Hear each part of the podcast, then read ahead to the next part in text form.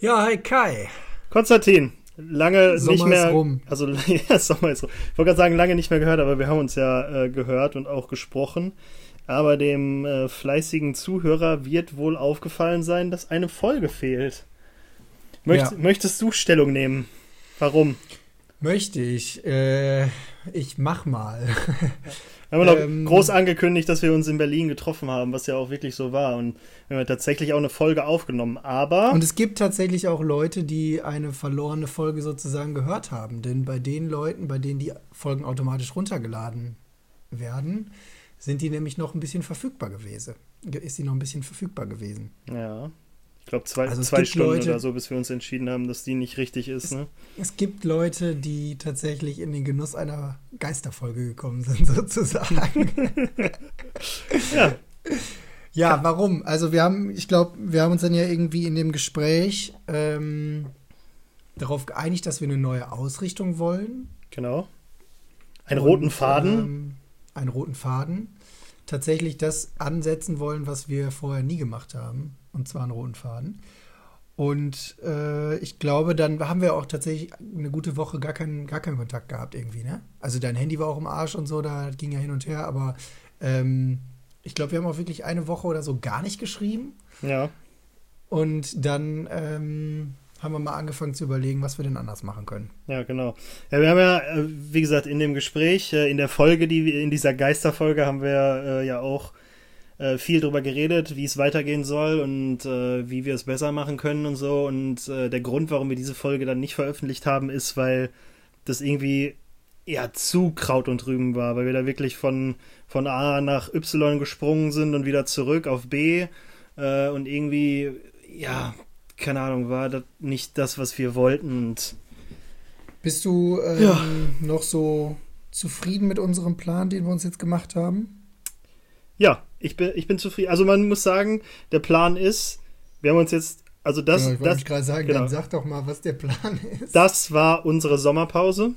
Wir haben uns die Folge raus, also die Geisterfolge rausgenommen, um uns da nochmal neu Gedanken zu machen, neu zu orientieren. Wie du gerade schon gesagt hast, haben wir halt dann äh, erstmal eine Woche nicht geredet, aber in der Woche habe ich mir natürlich auch irgendwie viele Gedanken gemacht und voll viel aufgeschrieben und überlegt und wie man machen könnte und so.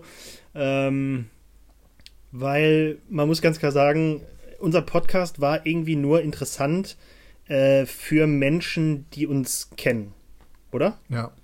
Und das wollen wir jetzt äh, mit dem Start der Staffel 2 so ein bisschen ändern, weil wir uns, äh, wie gerade schon gesagt, äh, ein Konzept überlegt haben, so dass wir äh, zumindest jede zweite Folge, das ganz klar gewusst wird, was da kommt. Und zwar, Ja. Ja, wir haben ja schon mal den Ansatz gehabt mit diesen Verschwörungstheorien. Und ähm, dann ist das Ganze so ein bisschen in Vergessenheit geraten. Jetzt wollen wir es aber wieder aufgreifen. Und zwar im Wechsel dann immer mit Hokuspokus-Folgen und Verschwörungstheorien-Folgen eigentlich vorgehen. Ja. Oder? genau. Und man muss ganz klar Und deswegen, sagen, ich glaube, damit es was ganz Besonderes ist, fangen wir heute auch schon damit an. Genau, aber ich wollte vorher noch sagen, ich glaube, der, der Grund für diese, ja, für dieses nochmal alles in Frage stellen war ja tatsächlich, dass wir uns in Person getroffen haben und dann, ähm, wir haben uns ja, wir waren, also du arbeitest, gut, ne? genau, du arbeitest ja aktuell in Berlin, ich war dann zu deiner Anfangszeit äh, auch beruflich in Berlin und wir haben uns äh, zwei Tage lang dann abends jeweils getroffen und dann am ersten Abend geredet, was wir dann morgen in der Folge besprechen wollen. Und dann am zweiten Abend haben wir uns bei mir aufs Hotelzimmer geknallt und die Folge dann aufgenommen. Und ähm, ich glaube, die Dynamik hat sich wirklich nur daraus entwickelt, dass wir nebeneinander saßen. Ja, und wir müssen an der Stelle mal kurz der Lynn danken, weil sie hatte schon irgendwie einen Anteil daran. Ja, Also ähm, insofern keinen negativen Anteil, sondern einen positiven Anteil. ja ihr Anteil war sehr negativ, was uns zum Nachdenken gebracht hat. Und ja, also man, man hört es ja immer, also nee, ich will nicht sagen, dass man nur Negatives hört, aber so die ein oder anderen sagen dann schon, ja, hier, ne, ist irgendwie nur interessant für Leute, die euch äh, kennen. Und dann haben wir eine Zeit lang halt gesagt, so, ach, komm, ist doch egal. Aber ja, so egal ist es dann irgendwie doch nicht. Und uns hat es irgendwie auch so angekotzt, dass äh, wir wieder was machen, was aber nicht wirklich so ein ja, Hand und Fuß hat. Und das wollen wir Genau. jetzt ändern. Darum Fangen wir heute an. Staffel 2, Folge 1, insgesamt Folge 16, 15,5. Ich weiß es nicht, wie man es nennt. Auf jeden Fall zweite Staffel. Und wir fangen direkt an mit einer, mit einer Verschwörungstheorie. So viel davon ja. geredet und jetzt, jetzt machen wir es. So, und ähm, es wird so laufen, dass ich der eigentlich jetzt der Experte bin, weil ich die Folge so ein bisschen vorbereitet habe. und Kai eigentlich äh, eher unwissend ist. Er bereitet dann aber dafür in vier Wochen die 9-11-Folge vor. Genau, weil so. so Finally. Der Running Gag. Nee, ähm, ja, so, so soll es dann halt auch irgendwie ein bisschen laufen, weil wir wollen uns nicht beide auf die Theorie vorbereiten und dann einfach stur irgendwie was vortragen, sondern wir wollen schon also klar, äh, wenn ich jetzt 9-11 vorbereite, dann hast du natürlich auch schon was davon gehört. Aber so richtig deep in die Vorbereitung geht immer nur einer von uns, damit der andere dann noch so diese, ja, diese Fragen stellt, die jeder stellen würde, der sich nicht damit befasst hat. So, weißt du, also das, ja. ne? So ist ja unser so, Plan. und weil ich die, und weil ich die freie Wahl hatte, habe ich mich für den Fall Barschel entschieden. Aha. Kannst du dich noch daran erinnern? Haben wir mal in der Uni gehabt als negatives ja. Medienbeispiel. Also ich Kannst du dich noch daran erinnern? Haben wir mal in der Uni gehabt? Antwort ist dann eher nee. Aber ja, doch. Kurze, so, ja, grob. Ich ja. mache mal eine kurze Einordnung. Ähm, weil ich, ich muss jetzt vorher was erklären, bevor wir in die Verschwörungstheorien, weil es sind auch in dem Fall natürlich wieder mehrere Verschwörungstheorien, die so ineinander greifen. Ähm, ich muss aber eine kurze Einordnung machen, damit man halt dorthin kommt, wo wir hinwollen. Und zwar heißt der Fall Fall Barschel, weil es um den ehemaligen Ministerpräsidenten Uwe Barschel aus Schleswig-Holstein geht. Ähm, der Skandal trug sich so im Jahr 1987 zu. Und es ging eigentlich damit los, dass es auf die Landtagswahlen in Schleswig-Holstein zuging. Und Uwe Barschel, der damalige Ministerpräsident, ein totaler Aufsteiger innerhalb der CDU, also so ein, ähm, ja, wie nennt man sowas? Ähm, ach, scheiße, also wirklich einfach so ein, der, der Durchstarter sozusagen in der Partei. Ja, ja. Wurde schon gehandelt als Zukunft, als zukünftiger Bundeskanzler und ähm, genau, wurde dann als Ministerpräsident Nachfolger für den ähm, vorherigen Ministerpräsidenten, der in das Kabinett von äh, Kohl berufen wurde. Ja. Und dann ging es um die Ministerpräsidentenwahl 1987. Der Herausforderer, der ärgste Herausforderer von ihm war äh, Björn Engholm von der SPD. Und ähm, ja, dieser ganze Skandal ging eigentlich so um den 7. September los. Deswegen passt es eigentlich ganz gut, äh, wenn dann die Folge jetzt auch pünktlich zum Septemberbeginn kommt. Genau. Ja, und damals gab es da so einen windigen Vogel, der dann eingestellt wurde als Medienberater in die Staatskanzlei. Ähm, der hieß Rainer Pfeiffer und der sollte im Auftrag von Barschel oder auch nicht, darüber streitet man sich bis heute, ein äh, negatives Bild in der Öffentlichkeit von Björn Engholm verbreiten, was natürlich darauf abzielte, irgendwie die Wahl zu gewinnen mit nicht ganz fairen Methoden. Also so wie es aktuell in, den USA, genau, so wie es aktuell ja. in der USA auch äh, sich zuträgt, genau. Also ja, Björn, Björn Eckholm, der Herausforderer der SPD, sollte schlecht gemacht werden von einem Angestellten genau. von Barschel. Ja, okay. Genau, und dieser äh, Rainer Pfeiffer war vorher so ein, eigentlich war das ein Lokal, Lokaljournalist vom, vom Spiegel oder so, aber bildete sich halt sehr viel ein. Gibt auch viele, die heute sagen, der hatte ein kleines Ego oder ein großes Ego-Problem. Ähm, naja, jedenfalls flog das auf, denn der Spiegel bekam halt einen anonymen Tipp und berichtete dann am 7. September, ähm, kurz vor der Wahl, dass es diese Manipulation gab, was halt dazu führte, dass die CDU so starke Verluste hatte, also sechs Prozentpunkte damals bei der Wahl, ähm, in einem Bundesland, was muss man jetzt auch noch dazu sagen, was vorher jahrzehntelang äh, nur CDU regiert war. Also der, der Barschel hatte schon enormen Druck, die, die Scheiße da zu gewinnen. Und ähm, naja, diese, diese ganze Berichterstattung rund um den Spiegel führte halt dann dazu, dass es so eine Pattsituation gab zwischen CDU und FDP und der Opposition. Okay. Ähm, die Wahl war halt am, am 13.09. Die Daten sind insofern wichtig, weil die halt so, so eng aufeinander folgen. Ja, und dann äh, kam es zu einer sehr denkwürdigen Pressekonferenz. Die, die Gerüchte rissen natürlich nicht ab um, diesen, um diese negative Darstellung von Björn Engholm im, im Vorlauf der Wahl und die, die Gerüchte rissen halt insofern nicht ab, dass Barschel sich dann wirklich genötigt sah, eine mehrstündige Pressekonferenz zu geben. Also ich glaube, die war in der Summe knapp drei Stunden lang oder so, in der er einen sehr berühmten Satz sagte. Und äh, ich habe mal dafür den O-Ton mitgebracht. Okay. Über diese Ihnen gleich vorzulegenden eidesstattlichen Versicherungen hinaus gebe ich Ihnen, gebe ich den Bürgerinnen und Bürgern des Landes Schleswig-Holsteins und der gesamten deutschen Öffentlichkeit mein Ehrenwort. Ich wiederhole, ich gebe Ihnen mein Ehrenwort, dass die gegen mich erhobenen Vorwürfe haltlos sind. Ich danke Ihnen. So, das okay. ist ja erstmal ein Statement, ne? Ja, aber jetzt nochmal, die Vorwürfe beziehen sich halt darauf, dass er jemanden eingestellt hat, um den anderen schlecht zu machen, ne? Genau. Was, was, war, was war so, das so? Also, haben die gesagt, dass auch der eine ging, Affäre hat oder Ding? Nee, nee.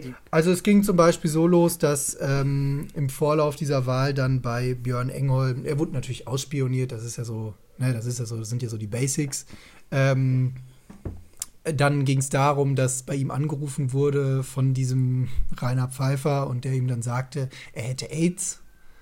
Ähm, es wurde eine anonyme Steueranzeige gemacht, dass er angeblich Steuerhinterzieher wäre und so weiter und so fort. Also in, mit solchen Methoden arbeitete man da, um halt das Bild von ihm schlecht zu machen.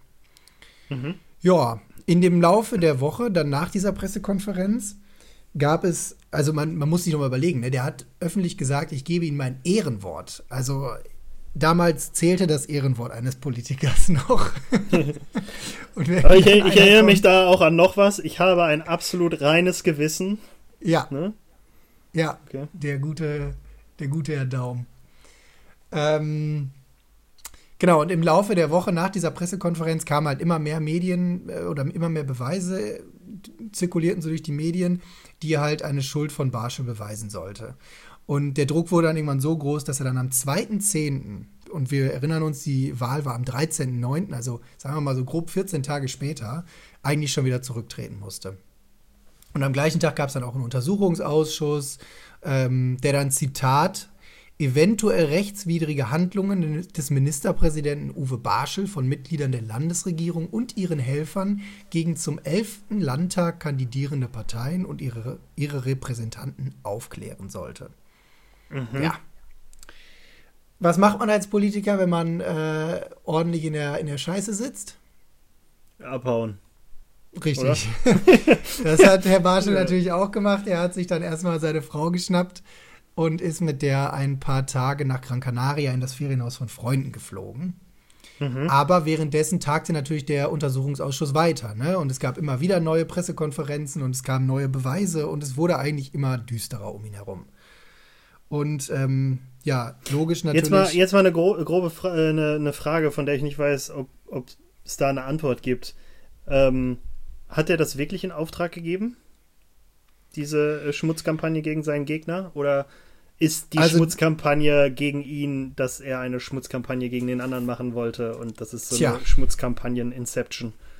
Das ist tatsächlich die große Frage, die bis heute keiner beantworten kann, denn wie wahrscheinlich der Großteil sich schon denken kann, Herr Barsche lebt heute nicht mehr. Darüber okay. sprechen wir ja gleich. Ja.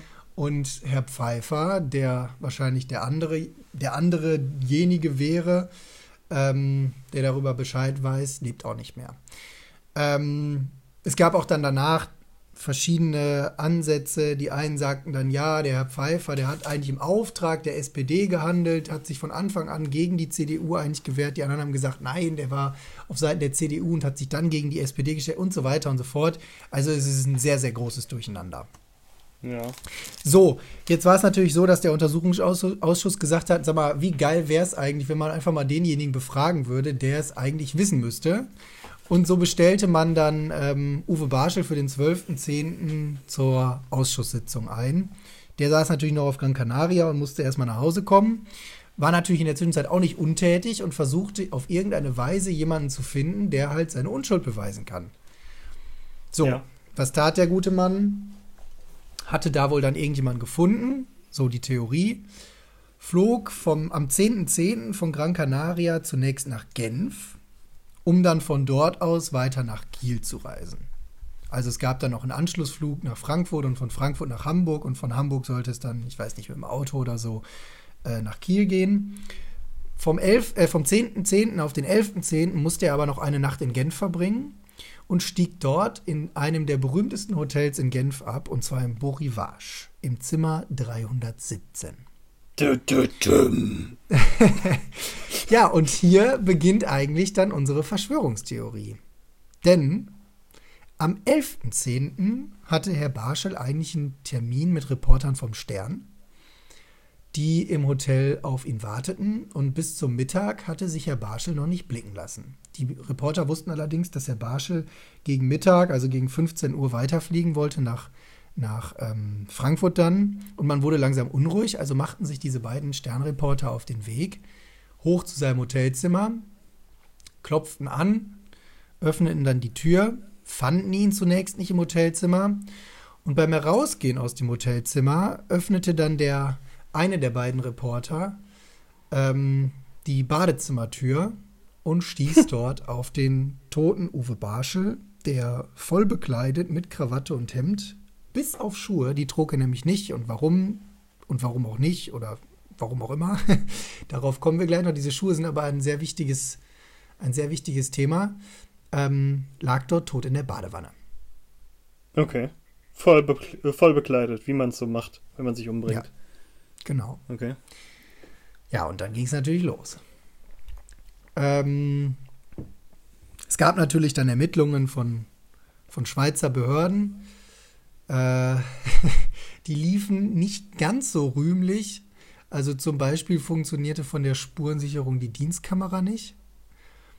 Was ähm, die aber ähm, erst gemerkt haben, als es zu spät war und die Fotos eigentlich schon gemacht wurden, oder? Oder ja, wie? Ja, es gibt heute tatsächlich noch Bilder davon, denn, Ups. und da setzt dieser Medienskandal an, den wir gerade schon mal ganz am Anfang kurz thematisiert hatten, über den wir uns auch in der Uni damals unterhalten haben. Denn die beiden Sternreporter, die wussten natürlich, das ist eine grandiose Story, die wir hier gerade produzieren. Was macht ja. man also als äh, guter Journalist? Hält die Kamera macht, drauf. Genau, man macht ja. erstmal ein Foto. Das sind aber tatsächlich bis heute die einzigen Tatortbilder, die noch existieren. Also alles andere war komplett verloren und auch Beweismittel wurden von, vom Tatort entfernt. Ähm, also die, die Schweizer arbeiten, arbeiteten mehr als schlampig, kam aber dann nach kurzer Obduktion zum Schluss, ja, der gute Mann hat sich einfach umgebracht. Fertig. Ermittlungen abgeschlossen. Und man hat nicht hinterfragt, warum der gute Mann angezogen war, bis also alles anhatte außer Schuhe und ja. Also, weil das hört sich ja, nicht, das hört sich ja für mich so an, als war der gerade dabei, sich fertig zu machen. Ähm, ja, also, ob er sich fertig machen wollte oder nicht, äh, sei mal dahingestellt. Es war ja dann, also er war ja spät nachmittags angereist, es war dann Abend und ähm, ja, so, so bauen dann darauf eigentlich auch die ganzen zweifelhaften Theorien an seinem Selbstmord auf. Also wir können ja mal ganz kurz noch die offizielle Selbstmordtheorie vorstellen, die ähm, die, die Schweizer ähm, dann so veröffentlichten. Also äh, bei der Auto Autopsie des Leichnams wurden insgesamt acht Medikamente im Körper gefunden, darunter Cyclobarbital, ah. ein Schlafmittel Persidon, ein stark sedierendes äh, Antihistaminikum, mhm. ein schlafinduzierendes äh, Beruhigungsmittel und Valium.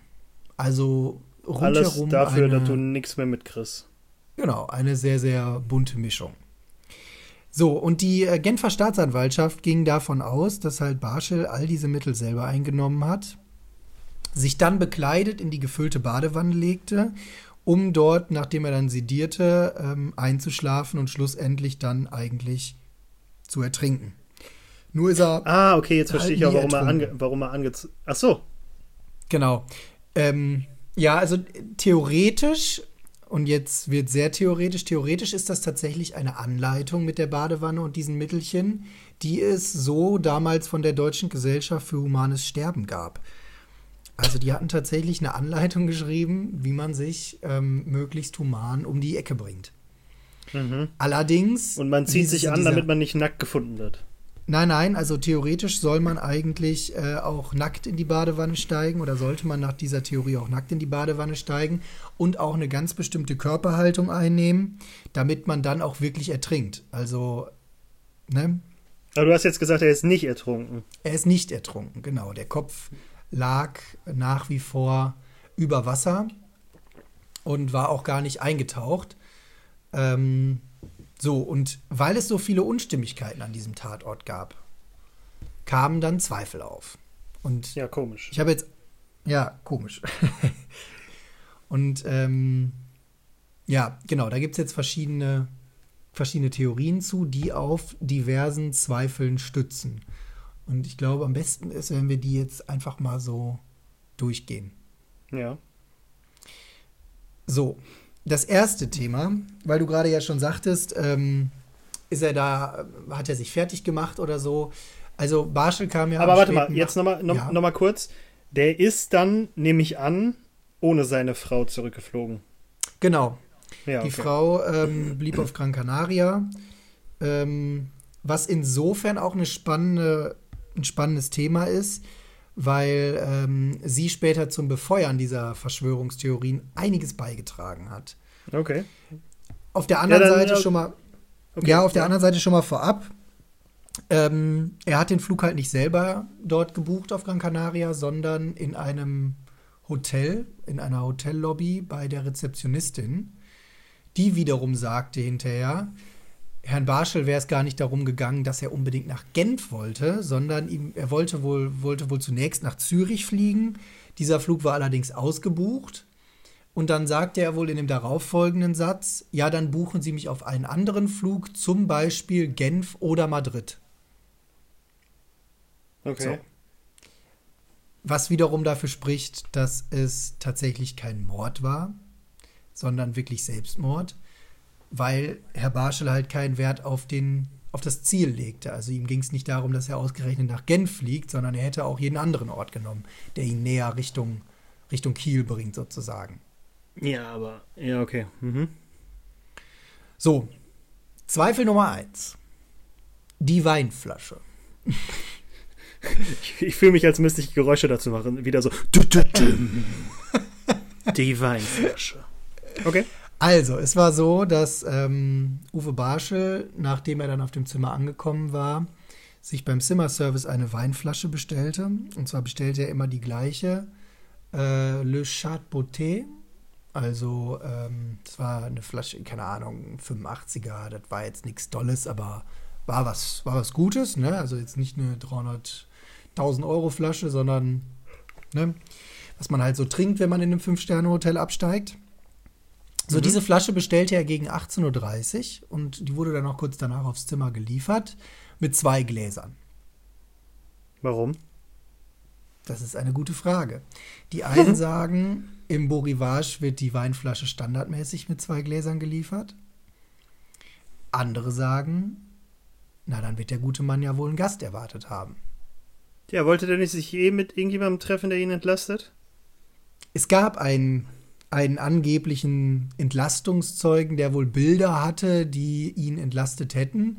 Dieser gute ja. Mann hieß Roloff, er wurde immer nur Roloff genannt. Seine, also Frau Barschel sprach auch äh, später dann immer davon, ähm, dass er diesen Entlastungszeugen treffen wollte, der ihn dann wohl von, von allem reingewaschen hätte.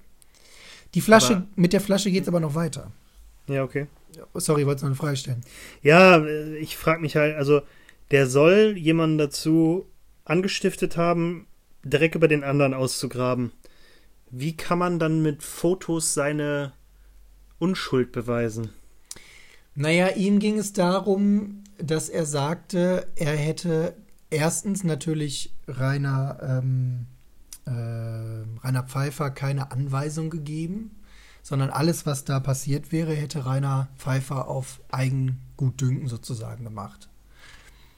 Ähm, und dann ging es darum, dass er sagte, die SPD wäre eigentlich die treibende Feder gewesen, die Rainer Pfeiffer ihm erst untergejubelt hat. Also die SPD hätte Herrn Pfeiffer angeheuert, sozusagen umgekehrtes Spiel zu spielen, zu sagen, komm, wir verbreiten mal über die SPD oder über, Björn Engholm ähm, Fake News, sage ich jetzt mal neudeutsch, ähm, um dann wiederum zu sagen, oh, weißt du, diesen Wahlbonus zu genießen, der arme Mann ist ausspioniert worden ähm, und was ist der Barschel eigentlich für ein Drecksack?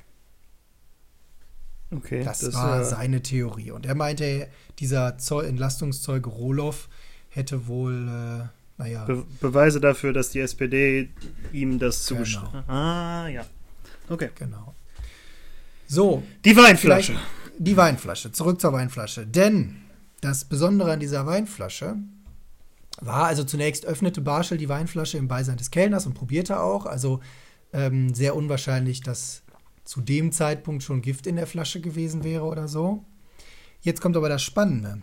Nach Auffinden der Leiche war diese Flasche nicht mehr da. Zudem, es waren ja zwei Gläser, wie gesagt, ähm, zudem gab es ein Glas, was unbenutzt war, das stand noch auf dem Tisch. Und das andere lag zerbrochen im Mülleimer. Mhm. Crazy. Im Kampf zu Bruch gegangen.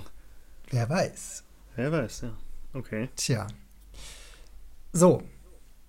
Kommen wir zum zweiten Thema. Zu, Warte mal, ja genau. Zweifel. Du, also du machst die ganze Zeit den Anschein, als würde es ja mehrere Sachen geben, die daran zweifeln lassen, dass er sich wirklich umgebracht hat, ne? Ja. Ist bei also diesem glaube, ersten erst Zweifel. ja, okay. Ja. Ich, ich also, wollte nur sagen. ja, so, dann, dann, sag auch. Komm, sag es. Du, ich du, wollte nur sagen, bist. wir müssen halt erst diese Zweifel klären, um dann danach zu überlegen, wer könnte ein Interesse daran gehabt haben, dass Uwe Barschel stirbt, denn es wird noch viel abstruser. Ja, nee, ich meine ja nur, wurde dem Zweifel nachgegangen? So, weil, ja, dem die Zweifel sagen, mit der Weinflasche? Ja, man suchte die Weinflasche, aber die Weinflasche war ja nicht mehr auffindbar. Also es, so, dann, dann fanden die nicht komisch und sind halt trotzdem davon ausgegangen, dass der Typ sich umgebracht hat und das war scheißegal, dass die Weinflasche spurlos verschwunden war. What the fuck? Nee, nee, also es gab auch viele, die die These vertreten, äh, vertre vertraten, ähm, dass diese Weinflasche von dem, von dem Mörder mitgenommen wurde, weil dort zum Beispiel doch Gift drin gewesen wäre, ähm, was halt dann zu diesem Medikamentencocktail im Körper von Herrn Barschel führte. Okay. Also man ging dieser These schon nach. Ja, es okay. war halt nee, einer von diesen Indizen. Ja. So, es geht weiter. Zweifel Nummer zwei.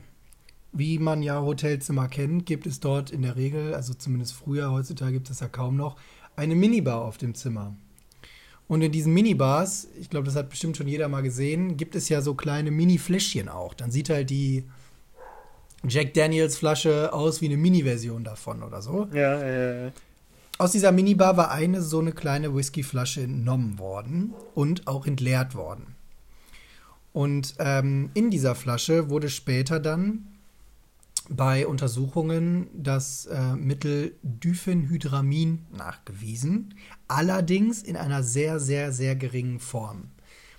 Deswegen gingen dann Experten davon aus, dass es ja so, äh, so gewesen sein könnte, dass Herr Barschel diese Flasche, nachdem er seinen Medikamentencocktail, das gehörte nämlich übrigens auch zu dieser Anleitung von der Gesellschaft für humanes Sterben, dass man halt auf diesen ganzen Medikamentencocktail, den man sich da rein donnert, dann auch nochmal schöne, schön ein bisschen Alkohol trinkt, ähm, damit das Ganze auch so richtig wirkt. Ja. Und so ging man dann davon aus, dass dieser, dieser, Rüst, äh, dieser, dieser Rückstand von dem äh, Diphenhydramin ähm, als Speichelrückfluss in die Flasche gelangt sein könnte, nachdem man halt getrunken hatte und die Flasche wieder abgesetzt hatte.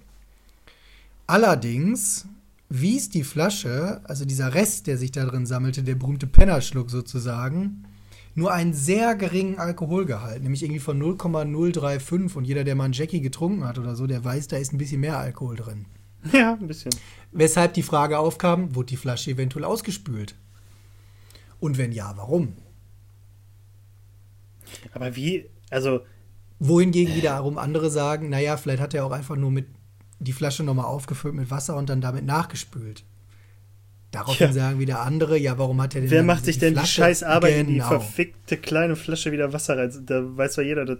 Aber der muss das ja dann im Mund gehabt haben und das muss sich ja im Mund schon aufgelöst haben, damit überhaupt was zurückläuft. Weil, was ist das? Ist das Tablette? Ist, oder was ist das? Dieses. Ähm, ja, genau. Also, das ist in Tablettenform, kann man das verabreichen.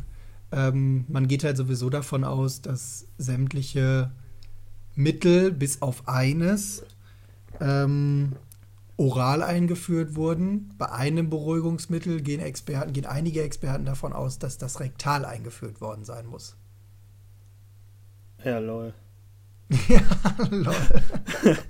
Gute Reaktion. also,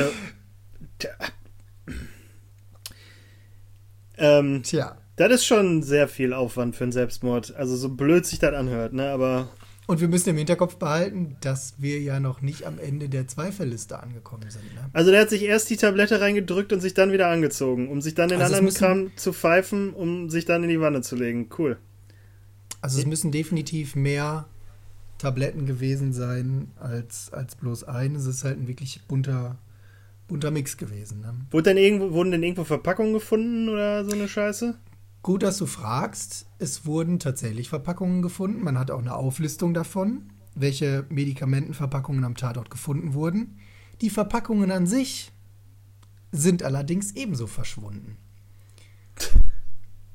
Wo, wo man von ausgeht, ist halt die Tatsache, dass die Schweizer Polizisten so unsauber gearbeitet haben, dass man diese Asservate dann zum Schluss im Polizeirevier oder sonst wo einfach in den Mülleimer geworfen hat. Oder sie waren gar nicht da und wurden nur aufgeschrieben. Dum, dum, dum. Tja. So, okay. Zweifel Nummer drei. Der abgerissene Hemmknopf. Ach, fuck, zu früh. Okay. ja. Denn im Flur des Zimmers ähm, wurde ein abgerissener Hemmknopf von Barschels Hemd gefunden. Und zwar handelt es sich dabei um den Hemmknopf vom zweiten Knopfloch von oben. Die Krawatte war allerdings noch perfekt gebunden.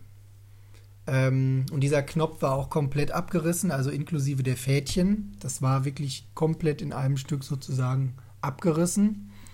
Ähm, einige Vertreter oder einige Experten behaupten, das wären klare Kampfspuren. Andere behaupten, dass das unkontrolliert, durch unkontrollierte Bewegungen oder hastige Bewegungen des zu dem Zeitpunkt vermutlich schon stark sedierten Barschels nach Einnahme dieses Medikamentencocktails gewesen ah, sein Warte mal, warte mal.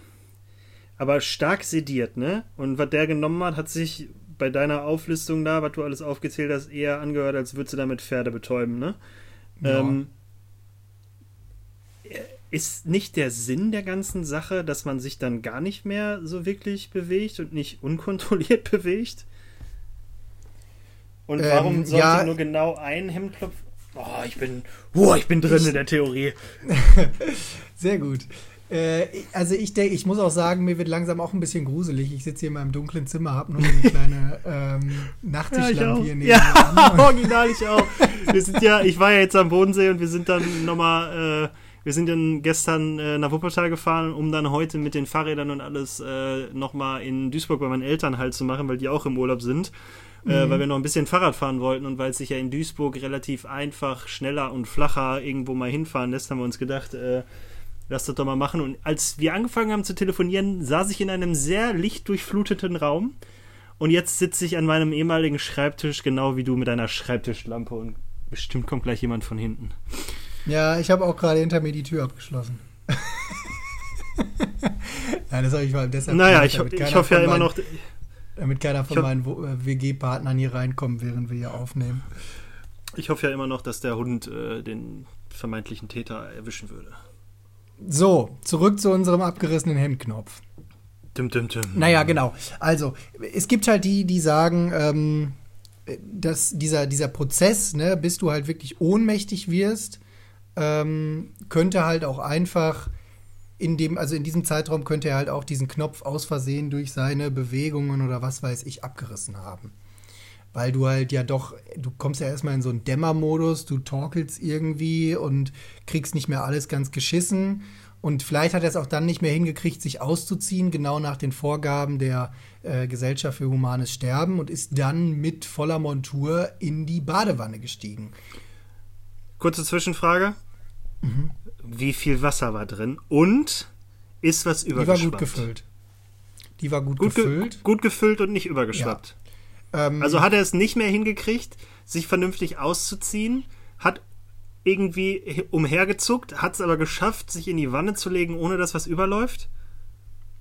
Ähm, Warte mal, hier, hier, ist, hier folgt jetzt ein wohlplatziertes LOL. ähm, ob da jetzt was übergeschwappt ist, kann ich dir gar nicht genau beantworten. Aber wir kommen auf das Thema Wasser gleich nochmal zu sprechen. Übrigens, jeden, den es interessiert, dem empfehle ich einfach mal ganz kurz Uwe Barschel zu googeln und ähm, sich einfach mal dieses Foto anzuschauen, was damals die Sternreporter in dem offenen in der, aus der offenen Tür heraus gemacht haben, während Barschel halt schon tot in der Badewanne lag. Ähm, ich so, will jetzt nicht sagen, dass ich das gerade mache, aber red weiter. Nee, mach ruhig. Es kommt noch viel besser dann, wenn es draußen dunkel ist und du dieses Schwarz-Weiß-Bild vor dir hast, wo Uwe tot in der Wanne liegt. So, jetzt kommen wir aber nochmal zum Thema Wasser. Das ist nämlich ganz interessant, wenn wir über die Schuhe reden. Denn ich hatte ja gerade eingangs schon mal gesagt, ähm, Herr Barschel trug keine Schuhe. So, der eine Schuh, äh, der rechte Schuh nämlich, lag ordentlich gebunden im Flur des Zimmers. Also wieder okay. dort, wo auch der Hemmknopf gefunden wurde. Der andere Schuh war aufgeschnürt und lag nass im Badezimmer direkt vor der Wanne. Also da war so ein Teppichvorleger vor der Wanne, ne? Und genau auf diesem Teppichvorleger lag halt der linke Schuh aufgeschnürt. Und auf mhm. dem Schuh, der im Badezimmer lag, wird, wurde ebenfalls eine Flüssigkeit nachgewiesen, nämlich sogenanntes Dimethylsulfoxid.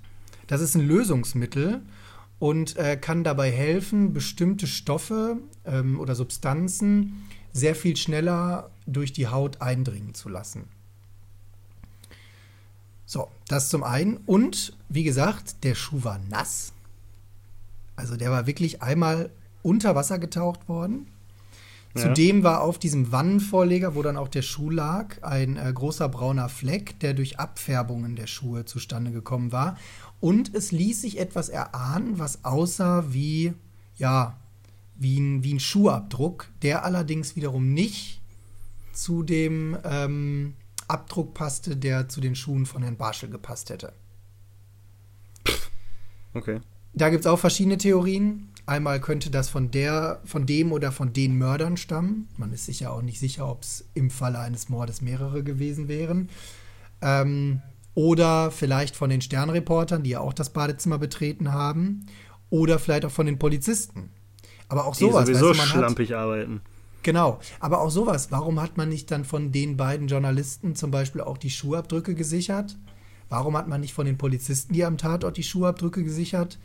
Ähm, Einfach um halt eine Referenz zu haben und zu sagen, okay, hey, das sind Ermittler, die können wir ausschließen. Ja, so wie es in jeder guten Krimiserie gemacht wird. Genau. So, und ähm, ja, die Theorie der Verfechter der, der Selbstmordtheorie sozusagen behaupten, ja, der wieder, die begründen es halt wieder mit der, mit der leicht einsetzenden Sedierung schon von Uwe Barschel und sagen, ja, er hat un, wild und sehr unplanmäßig durch diese Sedierung die Schuhe ausgezogen. Äh, man könnte davon ausgehen, dass ein Mörder sehr viel genauer vorgegangen wäre. Aber warum war der Aber warum sollte sich ein sedierter Typ die Schuhe ausziehen wollen? Wenn man davon ausgeht, dass er diese Anleitung für humanes Sterben befolgen wollte, dann wäre es ja sinnvoll gewesen, dass er als erstes die Schuhe auszieht, vielleicht den ersten noch so im Flur abstreift und den anderen dann im Gehen während er Richtung Badezimmer torkelt, auszieht. Aber warum war der Schuh nass, lag aber trotzdem vor der Wanne? Hätte er den Schuh in der Wanne angehabt, würde ich sagen. Ergibt Sinn. Er ist mit dem Schuh halt in die Wanne reingestiegen. Warum lag aber der Schuh vor der Wanne? Tja, weil er, weil er den dann so abgeschnickt hat. Tja. In der Wanne liegen. Ach, keine Ahnung. Ja, okay. Okay. okay. So, es geht ja noch weiter. Also, ähm, drei drei Zweifel haben wir noch. Mhm. Es gab nämlich auch noch ein Handtuch, was man im Flur gefunden hat. Dieses Handtuch ähm, stammte aus dem Badezimmer. Es wurde aber nicht im Badezimmer gefunden, sondern lag auf der Kofferablage im Flur, also wo man dann schon mal seinen Koffer hinstellen kann, um ja, halt ja. seinen, seinen Scheiß auszupacken. Und wies ebenfalls Spuren dieses Lösungsmittels auf, was ich gerade mhm. schon mal erwähnt hatte. Und hatte zudem auch wieder braune Flecken. Also auch wieder von dem Schuh. Okay. Ähm, tja, die Frage natürlich, wieso lag das Handtuch im Flur des, Bade, äh, im Flur des Zimmers und nicht im Bad? Ähm, und wie kamen halt diese, diese Flecken da drauf? Da gibt es jetzt auch zwei verschiedene Möglichkeiten oder zwei verschiedene Ansätze, das zu erklären. Zum einen wird das halt wieder mit dem irrationalen Handeln unter Medikamenten erklärt. Ähm, und der, dieser braune Fleck wird dann so erklärt, dass halt Barschel aus Versehen mit diesem Lösungsmittel auf seinen Schuh tropfte und dann mit dem Handtuch das wegwischen wollte, dadurch, dass es Jo, ein weil er keine besseren war. Probleme hat. Ist klar. Ganz genau. Ja. Wieso macht sich ein Suizidant diesen Aufwand, dann irgendwie da noch was von den, von den Schuhen runterzuwischen?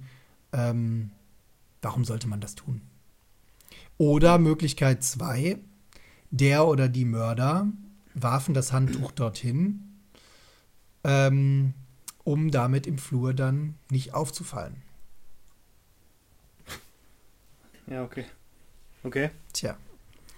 So, den, mit, dem Schuh, mit dem Fußabdruck auf dem Teppichvorleger im Bad, das hatte ich gerade schon kurz erwähnt. Ja. Ähm, das wäre jetzt der vorletzte Zweifel gewesen. Und der, der letzte Zweifel ähm, ist ein Hämatom am Kopf von Barschel, äh, was auf der rechten Seite des Schädels war.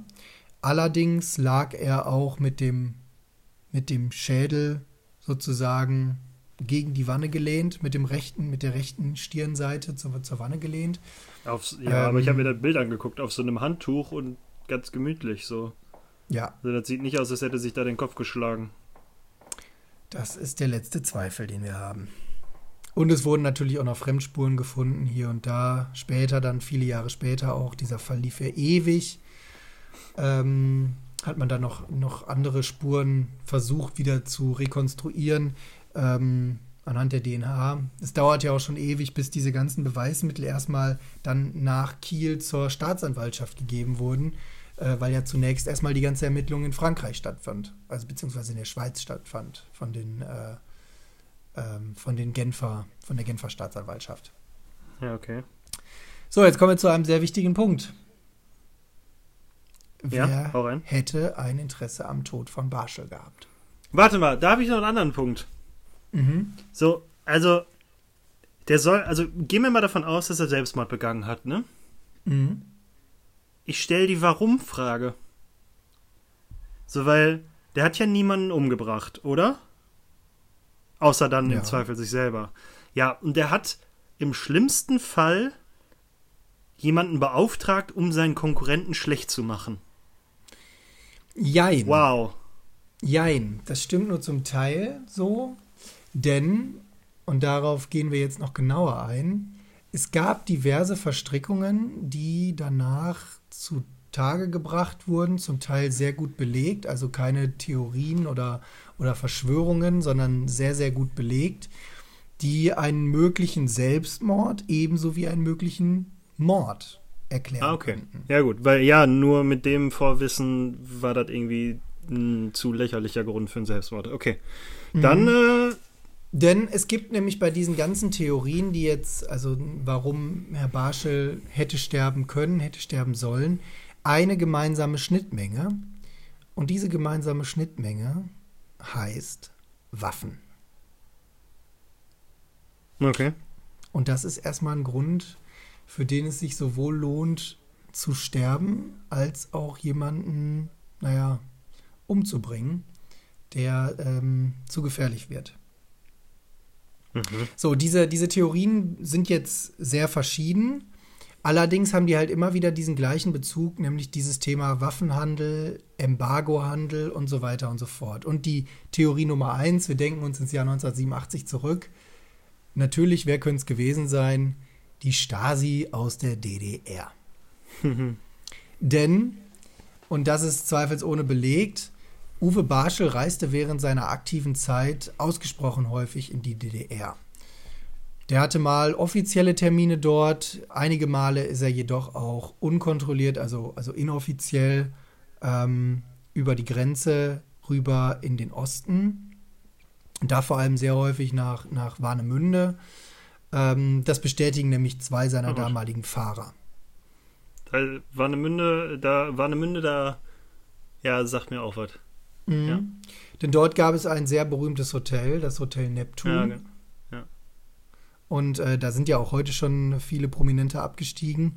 Und auch damals war das schon, war das schon sehr, sehr berühmtes Hotel, denn ähm, dort war halt eine sogenannte Spitzelhochburg der Stasi. Also da trieb sich alles rum, was so an Spionen im Osten zu finden war.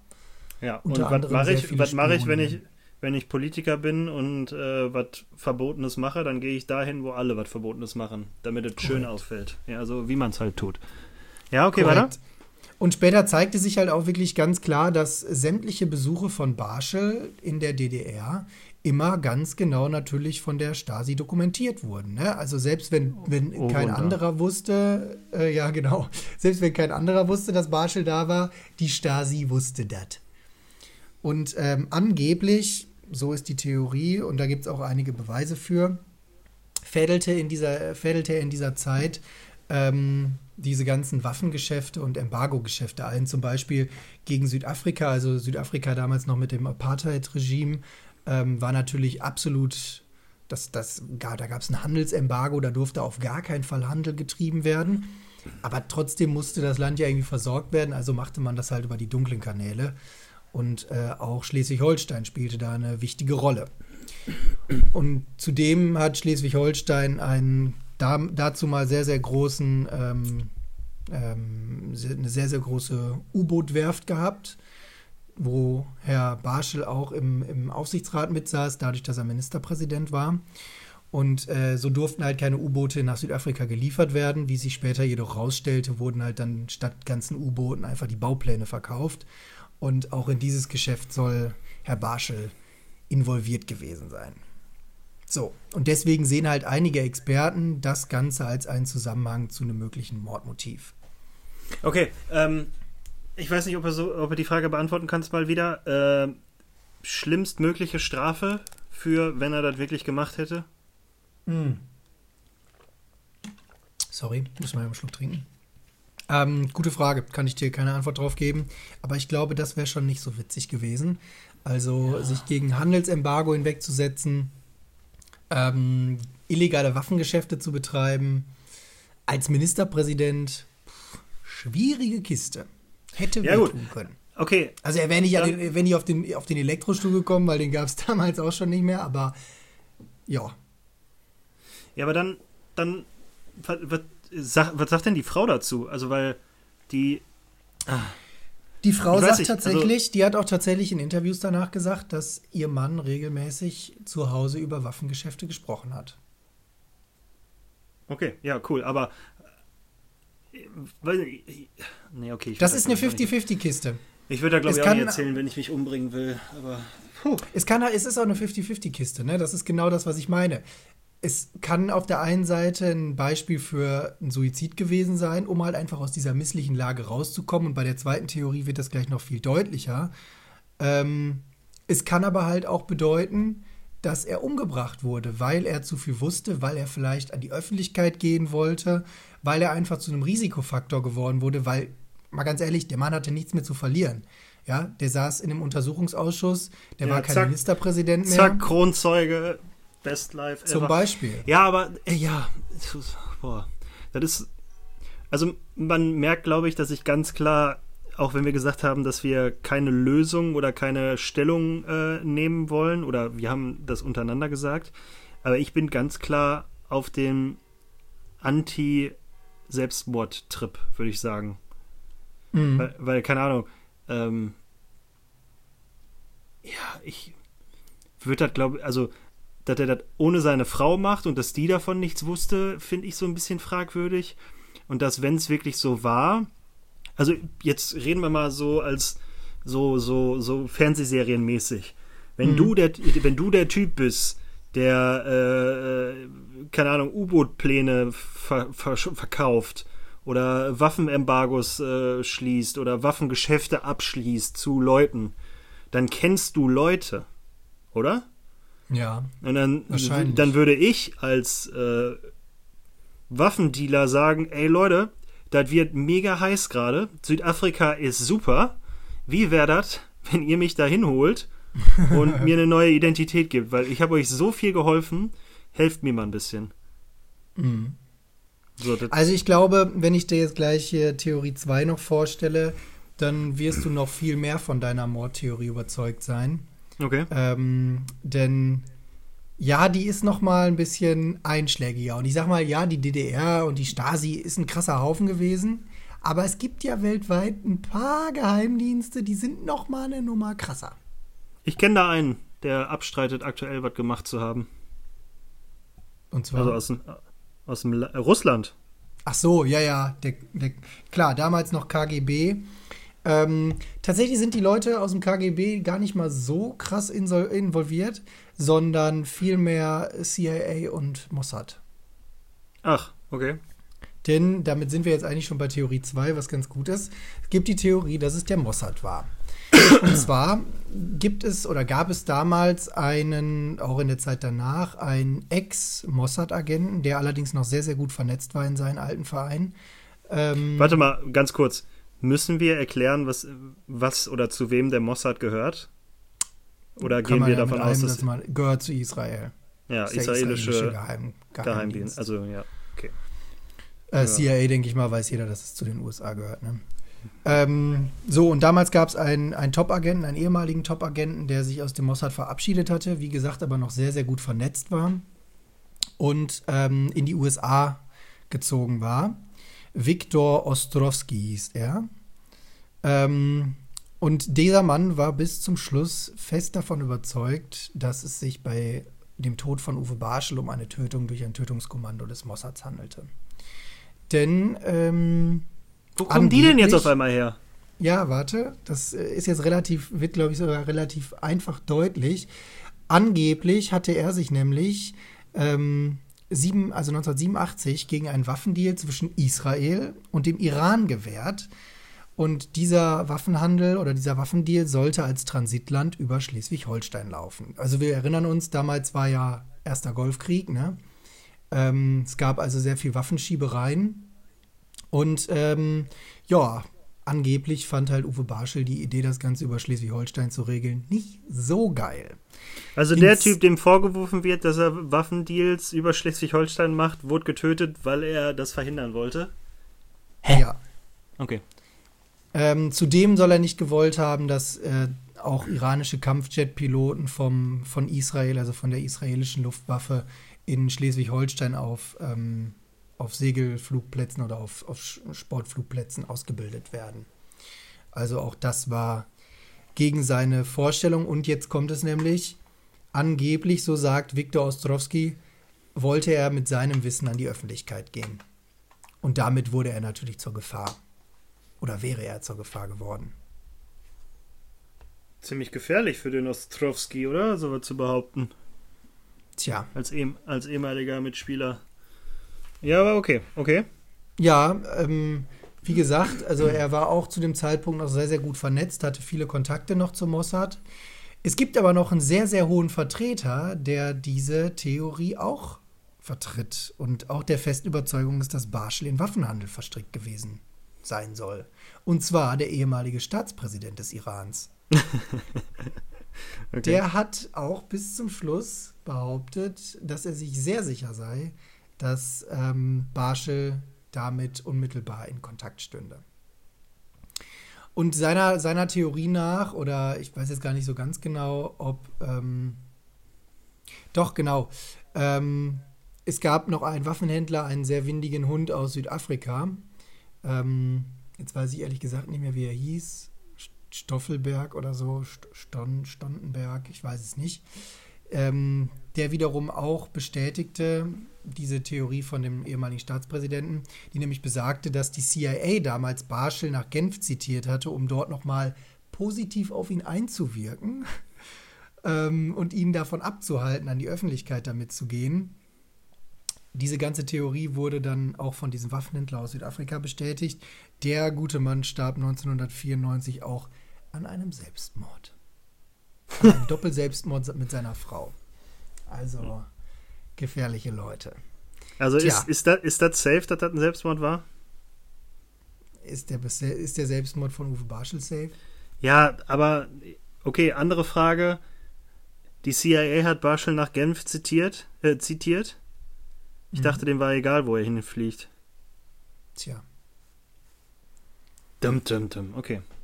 So, und es gibt natürlich noch sehr, sehr viele weitere ähm, Theorien, die da rumgeistern. Unter anderem auch, ich weiß nicht, ob jemand schon mal von dem gehört hat, aber es gab ja mal einen sehr, sehr krassen Top-Agenten in Deutschland, der lebt auch immer noch, der wird halt heutzutage vor allem auffällig durch seine Steuerhinterziehung und so.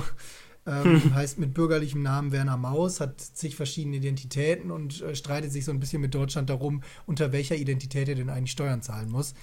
Und äh, der spionierte damals viele Jahre auch für den BND und war zu besagter Zeit in einem Nachbarhotel des Borivages untergebracht. Äh, der wohnte dort im, ähm, tja, jetzt weiß ich den Namen nicht mehr von dem Hotel, aber jedenfalls auch ein sehr, sehr großes Hotel direkt nebenan.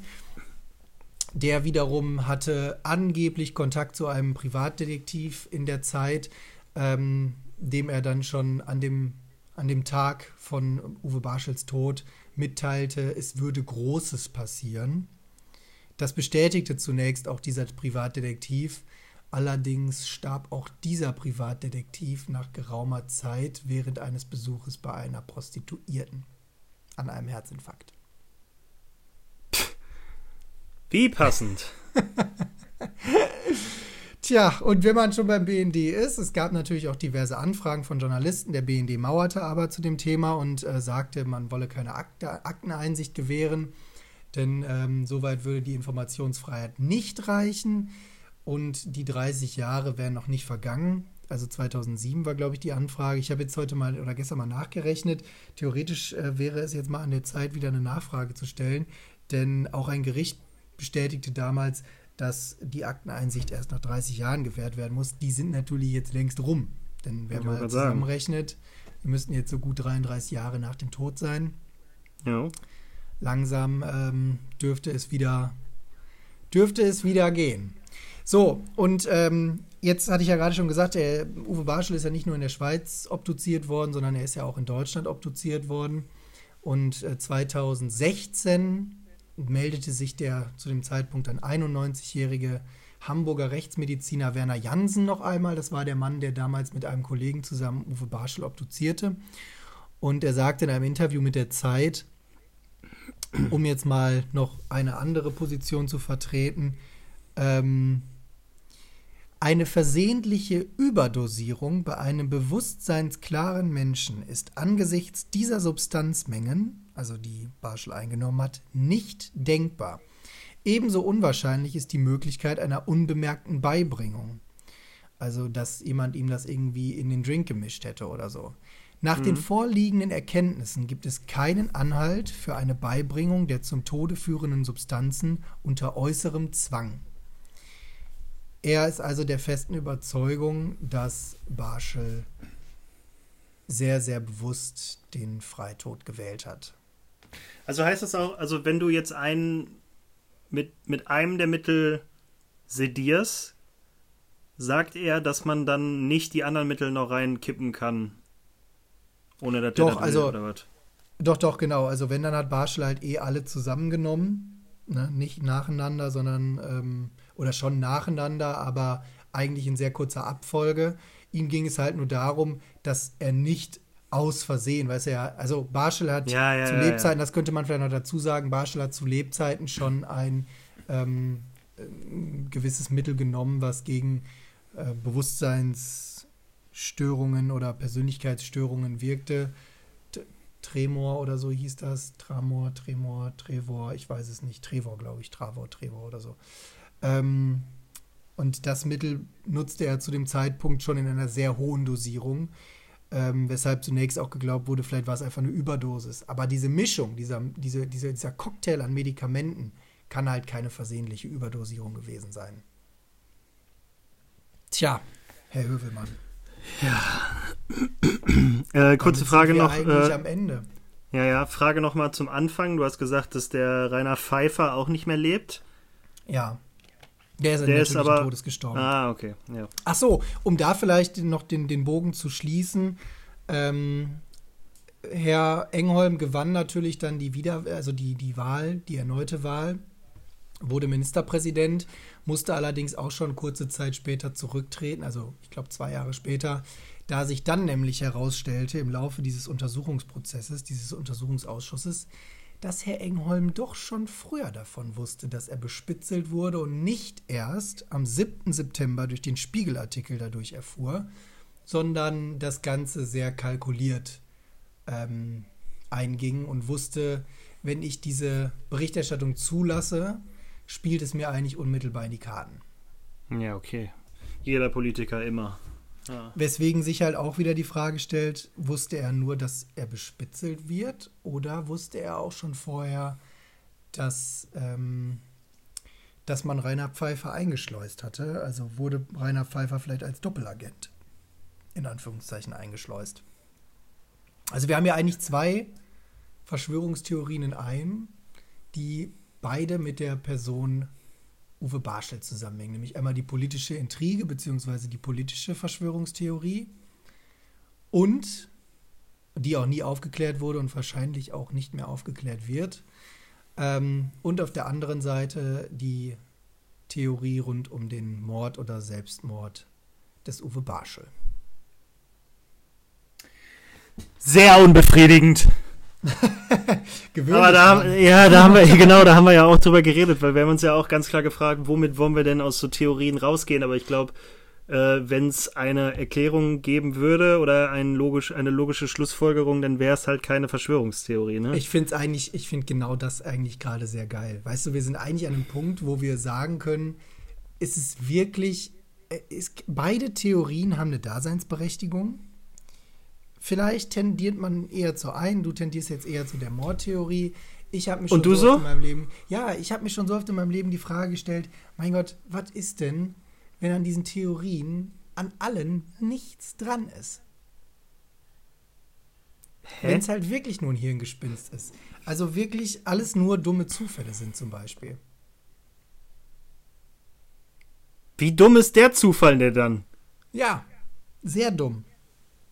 Ja, nee, also das ist ja jetzt, also du kannst sagen A oder B, aber du kannst jetzt nicht mit C kommen, was total an den Haaren herbeigezogen ist. Wie zufällig hat er sich denn die Mittel geschmissen und sich dann nein, nein, komisch also, in eine Badewanne nein, geworfen? Nein, nein, nein.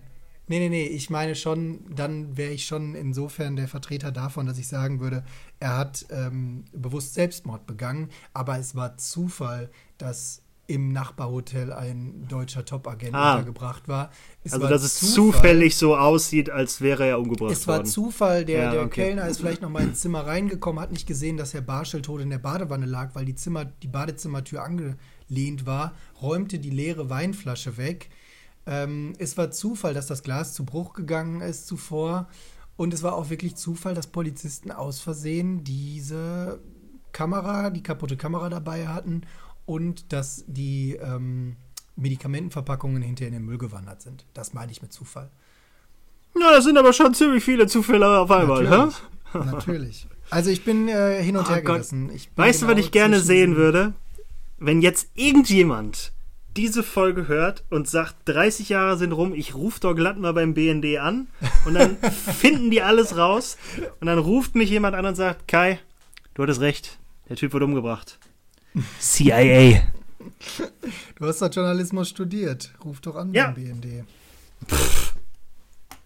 Es geht um Informationsfreiheit. Anfragen kannst du. Die Frage ist, ob du eine gute Antwort bekommst. Beim BND anrufen. Machst du dir eine Erinnerungsnotiz für morgen? Ja, ich habe mir das jetzt aufgeschrieben. Tja, Kai. Aber somit sind wir am Ende. Und, Fucking ähm, unbefriedigend, aber gut vorbereitet. Danke. Ja, sehr gerne. Mir hat sehr viel Spaß gemacht, muss ich sagen. Und ich hoffe, dass wir das jetzt in dieser Kontinuität durchziehen. Hat es dir auch ja, Spaß jetzt, gemacht? Ja, sehr ich glaube, interessant. Es, auch, ich glaube, auch wenn, es wird. Ja, sorry. Ja, weiß nicht. Ich bin gespannt, wie sich das bei mir im, im Weiteren entwickelt. Weil wenn ich jetzt überlege, also okay, du sagst ja immer, die nächste Theorie, die du vorstellst, wird 9-11 und ich bin immer der Meinung, 9-11 braucht vielleicht ein paar, also braucht brauchst du ein bisschen, ist jetzt nicht, als könnte ich das in einem Monat oder so vorstellen. Nein, das war auch nur Spaß. Also. Äh, ja, ja, aber ähm, also jetzt bei den Theorien, die du vorstellst, wie schnell sich bei mir das in eine Richtung entwickelt, da bin ich gespannt drauf. Also ich war. Dass du in eine Richtung weiter gehst dann automatisch, wenn du die nächste Folge vorbereitest oder so, meinst du? Nee, nee, nee, dass ich einfach, wenn du jetzt sagst, hier, bla bla, das sind die Fakten, das sind die komischen Sachen, die passiert sind, dass sich bei mir dann schnell einstellt, dass die Theorie, also dass eine Theorie stimmt oder dass, also, weißt du jetzt so, bei mir war es relativ schnell Mord im Kopf. Mhm. Weil, okay, klar, du, du hast recht, das kann auch alles äh, echt dummer Zufall gewesen sein. So, ich glaube, wir Menschen tendieren dazu. Ich glaube tatsächlich, wir tendieren dazu, weil es sind Dinge, auf die wir keinen Einfluss haben. Wir wissen nicht, wir wissen, weißt du, immer auch diese, diese, dieser Schlagsatz, wir wissen doch gar nicht, was die Regierung da macht. Wir wissen doch nicht, was die Nachrichtendienste machen. So das automatisch spinnt doch dein Kopf auch weiter und sagt sich, ja, dann können die auch alles tun. Oh, ich habe viel zu viele Bücher gelesen darüber, was die Regierung ohne unser Wissen macht. Also nicht, nicht jetzt Faktenbücher, also, sondern ich nenne jetzt mal Romane, also so. Ach so, ja, ja. Ne? Mhm. Fiktion. Ja. So, das. Naja, Crazy. also ich bin auf jeden Fall, ich glaube, woran wir uns gewöhnen müssen oder woran sich dann auch die Leute gewöhnen müssen, die zuhören. Ähm, in der Folge wird, glaube ich, der Redeanteil von demjenigen immer größer sein, der die These recherchiert hat oder der die Verschwörung äh, recherchiert hat. Ich glaube, damit müssen die Leute sich abfinden, damit müssen wir uns abfinden, oder? Ja, ich glaube auch, weil ich will halt auch nicht, dass der, der Gegenüber sich da zu sehr reinliest. Also klar, äh, wie schon am Anfang gesagt, äh, habe ich anscheinend Uwe Barschel mal gehört in der Uni und ja, also ich wusste jetzt grob, worum es geht, aber ich hätte auch ungerne all das gewusst, was du jetzt erzählt hast. Ja. Weil dann sitze ich hier einfach und sag dann, dann fängst du an so, ja, eine weitere Theorie geistert darum und ich sage, ach ja, ne, hier von BND, ne, Werner Maus, ja, ja, weiß ich, weiß ich. Mhm. Das, äh, das, so, das wäre, das wäre, glaube ich, kacke dann. Aber ich, also ich, ich fand es so ganz cool. Ich finde es auch nicht schlimm, dass der eine dann mehr Redeanteil hat als der andere, weil das ja dann auch berechtigt, weil das kann ja. man ja dann auch nach, nachvollziehen, warum Mal das so ich ist. dafür ein bisschen mehr die Fresse. Hoffentlich. Und äh, ja, aber jetzt erstmal äh, Ausblick auf die nächste Folge, die machen wir dann äh, nochmal so ein bisschen Haus, Hausputz.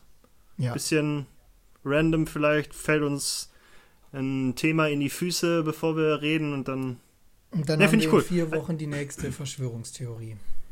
Finde ich, glaube ich, ganz gut so. Staffel 2 hat jetzt schon mehr roten Faden als äh, alles vorher. Und Gut, äh, wieder der Aufruf, ne? Hier, eure Meinung ist uns. Wir hören eure Meinung gerne. Punkt. So. Und Wenn ihr eine habt, immer her damit. Und jetzt ist Montagabend, 20 nach 9 und wir beenden die Folge. Diesmal dann keine Geisterfolge, wir hören uns Mittwoch. Genau. Peace out. Gut, Kai, es hat mir großen Spaß gemacht. Ich freue mich auf die nächste Folge. Ja. Und Danke äh, dir. wir hören uns in zwei Wochen. Alles klar. Oh, vielleicht auch früher. Hau rein. Ciao.